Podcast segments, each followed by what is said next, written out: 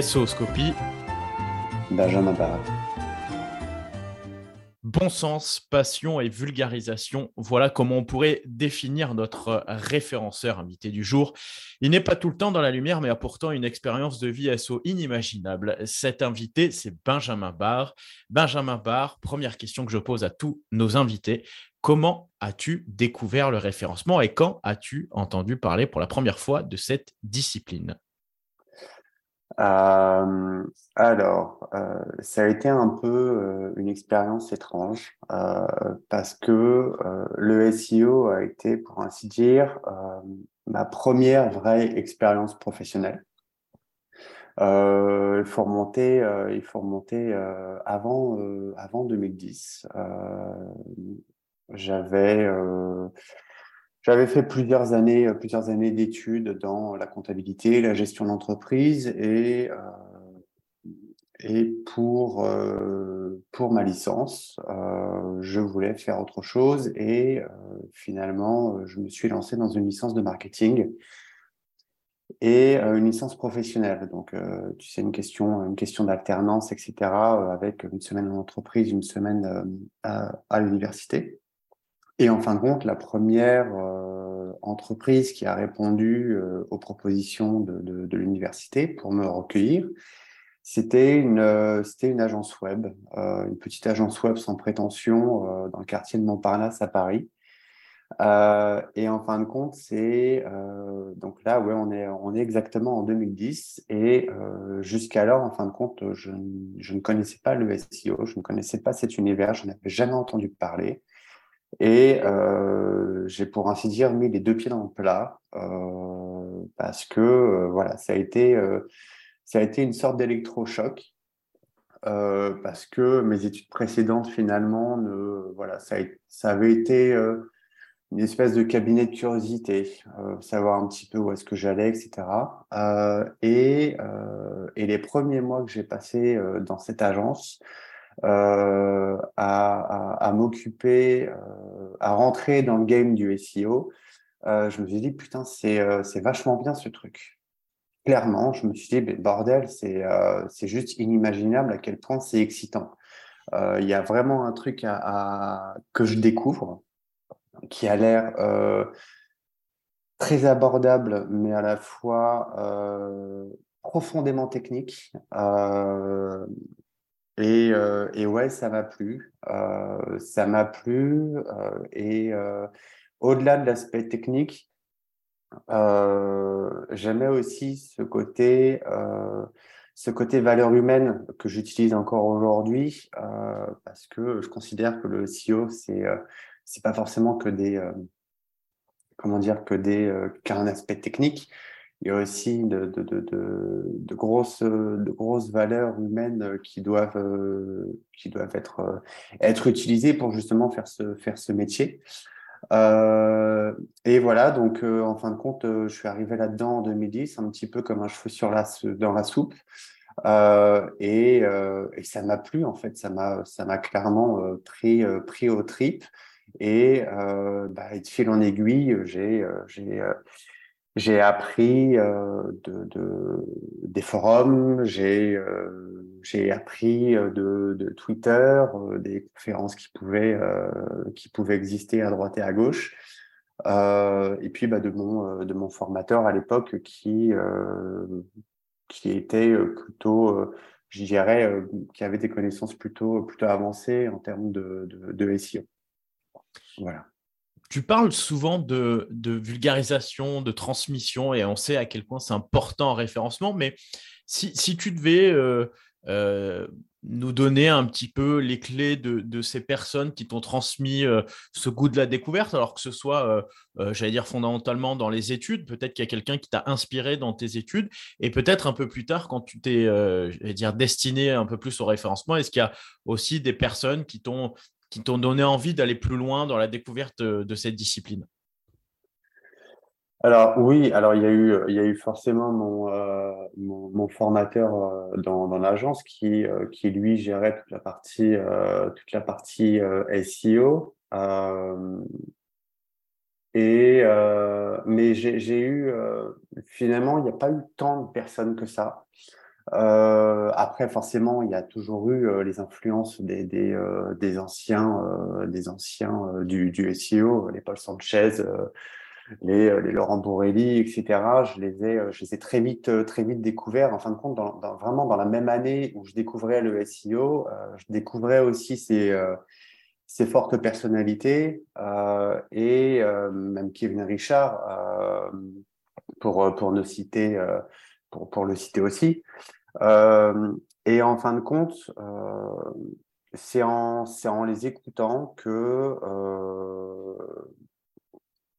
que j'ai aussi alimenté ma curiosité du métier, qui m'a poussé aussi à aller voir un petit peu ce qui se passait à droite et à gauche.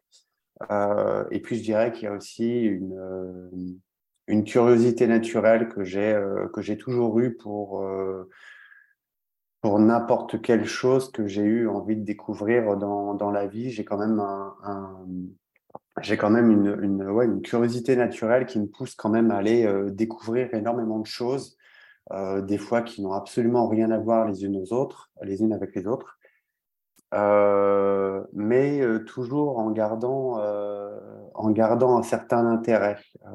je vais je vais pas avoir une curiosité pour quelque chose euh, apprendre deux, trois bases, me dire que je, que je sais et passer à autre chose. Je vais vraiment essayer de creuser, euh, creuser un sujet euh, pour justement bah, parfaire, parfaire mes, mes, connaissances, mes compétences et, et, et arriver au point d'être certain qu'il me reste encore beaucoup de choses à apprendre, en fait. Toujours ce côté, toujours ce côté certitude de l'incertitude.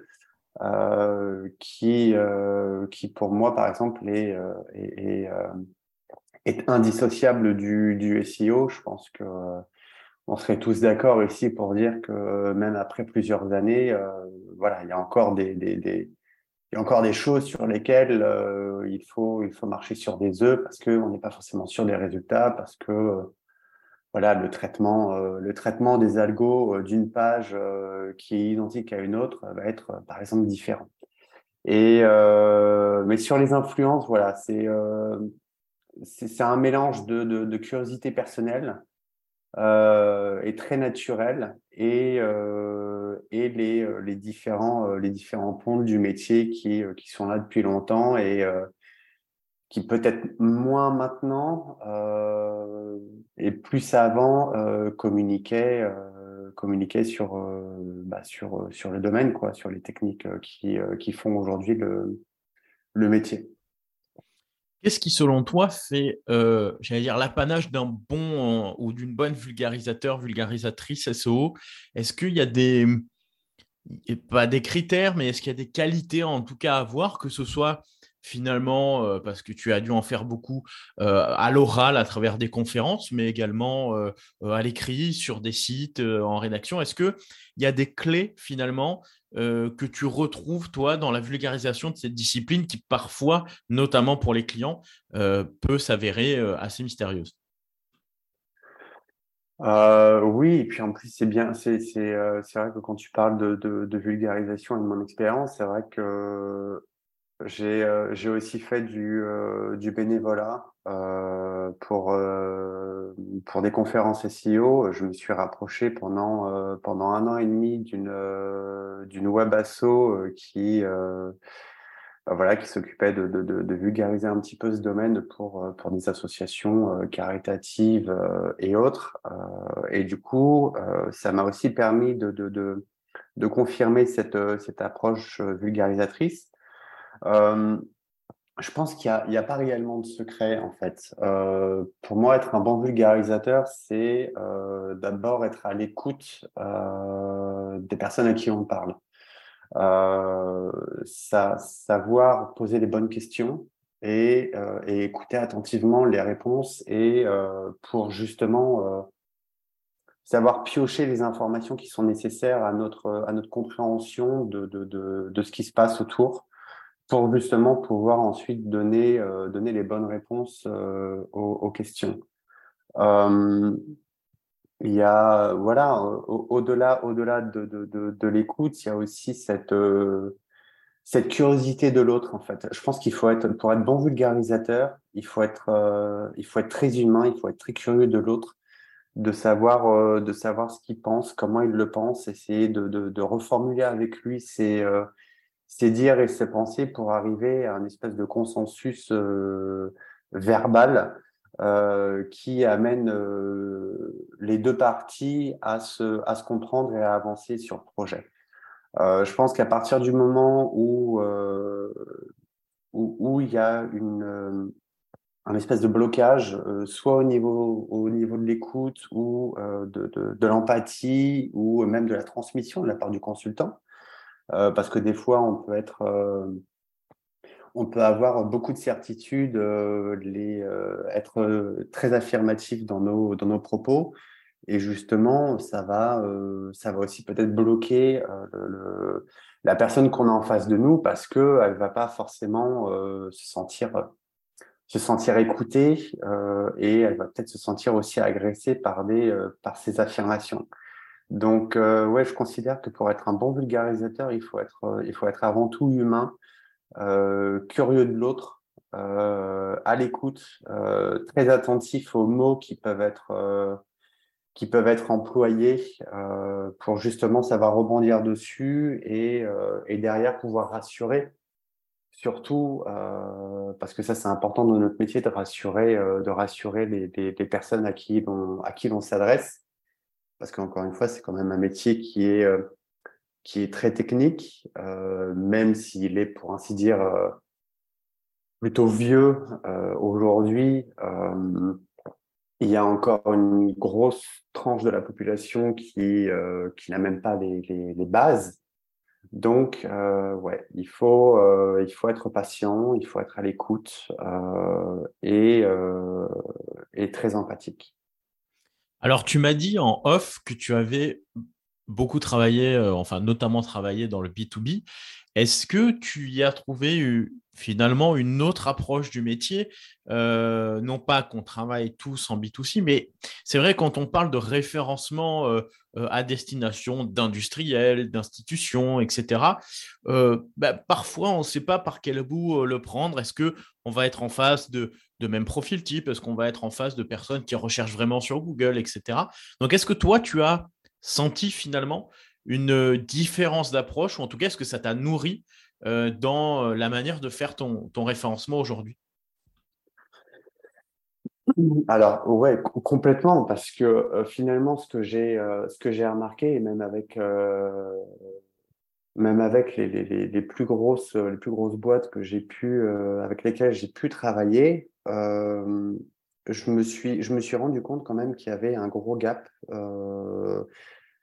entre le B2B, euh, très industriel, et euh, même le B2C, euh, dans le sens où même les, très grosses boîtes ont des lacunes énormes, euh, non pas au niveau SEO pur, mais au niveau marketing et web en général. Euh, je, vais, euh, je vais dire un chiffre, même si c'est c'est pris comme ça à, à l'exemple, mais à peu près 90% des, des, euh, des boîtes, des prospects que j'ai eus qui étaient dans l'industrie, qui étaient dans le B2B, 90% euh, étaient, euh, étaient largués complètement sur la partie web. Euh, ils ne comprenaient pas les réseaux sociaux, euh, ils étaient très réfractaires euh, à, à, ce, à ce type de, de, de communication, voilà, où il faut se mettre en avant, où il faut parler de soi, ses valeurs, etc.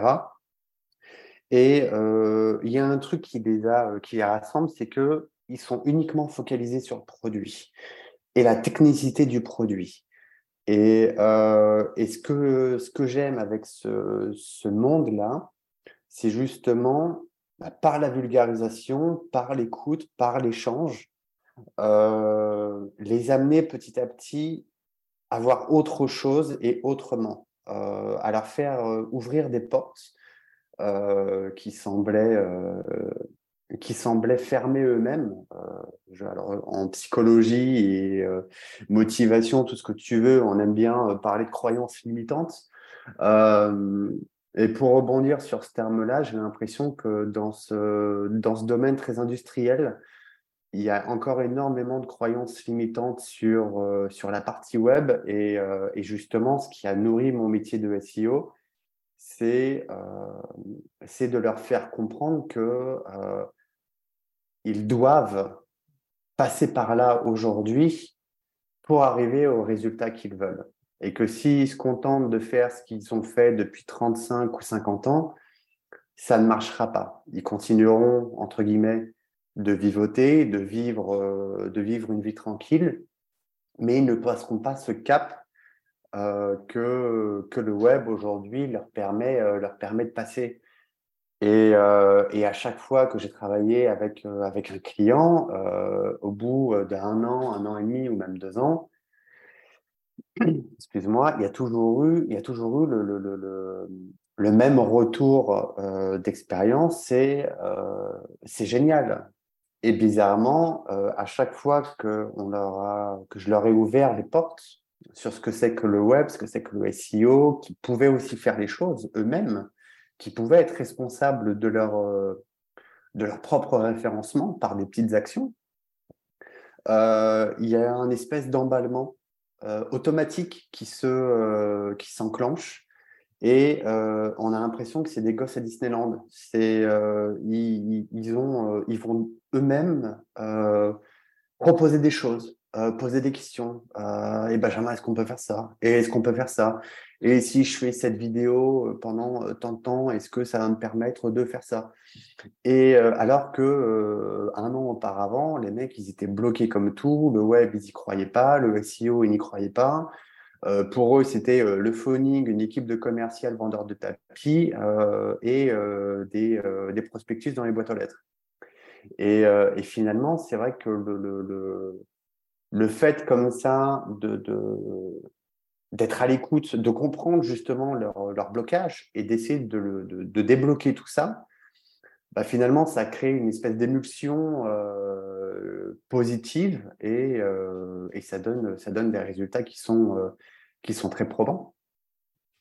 Très souvent très probants. J'ai eu, je crois que j'ai eu une ou deux fois seulement sur, sur à peu près une centaine de clients, j'ai dû en avoir deux euh, sur lesquels, deux ou trois sur lesquels ça n'a vraiment pas marché parce que les mecs, euh, étaient encore bloqués euh, dans, les, années 80, quoi.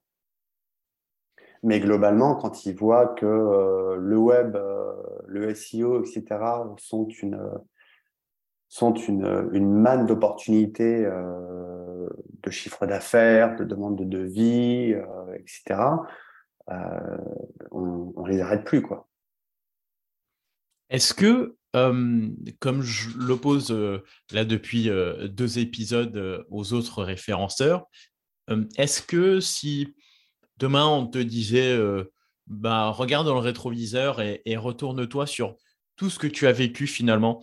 Et je le dis souvent, même depuis les études, et donc toi, depuis la comptabilité, la gestion, après, ensuite, tu as bifurqué sur le SO.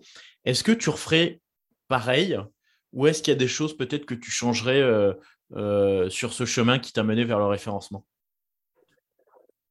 Bah, finalement non, parce que je pense que si j'avais pas eu justement, euh, si j'avais pas eu justement cette, ces, ces études-là, ça m'aurait. Alors même si aujourd'hui on regrette, je pense qu'on regrette tous un petit peu ce qu'on a fait pendant nos études et on aurait voulu faire ceci, cela. Euh, finalement, je ne regrette pas d'avoir eu ce chemin-là parce que, euh, bah, parce que justement, ça m'a amené à découvrir le SEO. Euh, mais non, si, si je devais me parler à mon moi étudiant, je, me dirais, je me dirais fonce, reste là-dedans, serre les dents pour tes études, tu verras que ça va payer. quoi.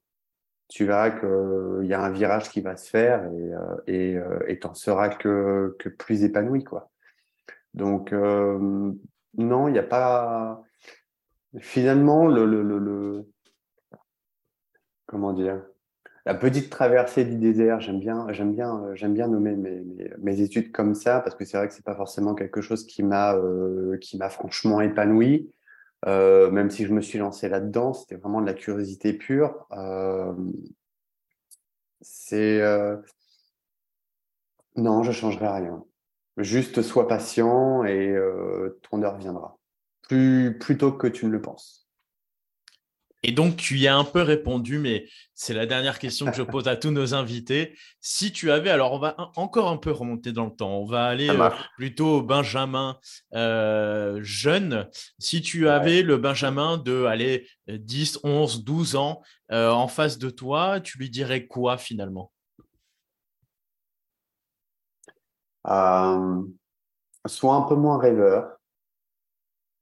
Sois un peu moins rêveur et, euh, continue d'explorer le monde, continue d'être curieux, continue de, d'apprendre des choses, de vouloir, euh, de vouloir tout savoir sur tout.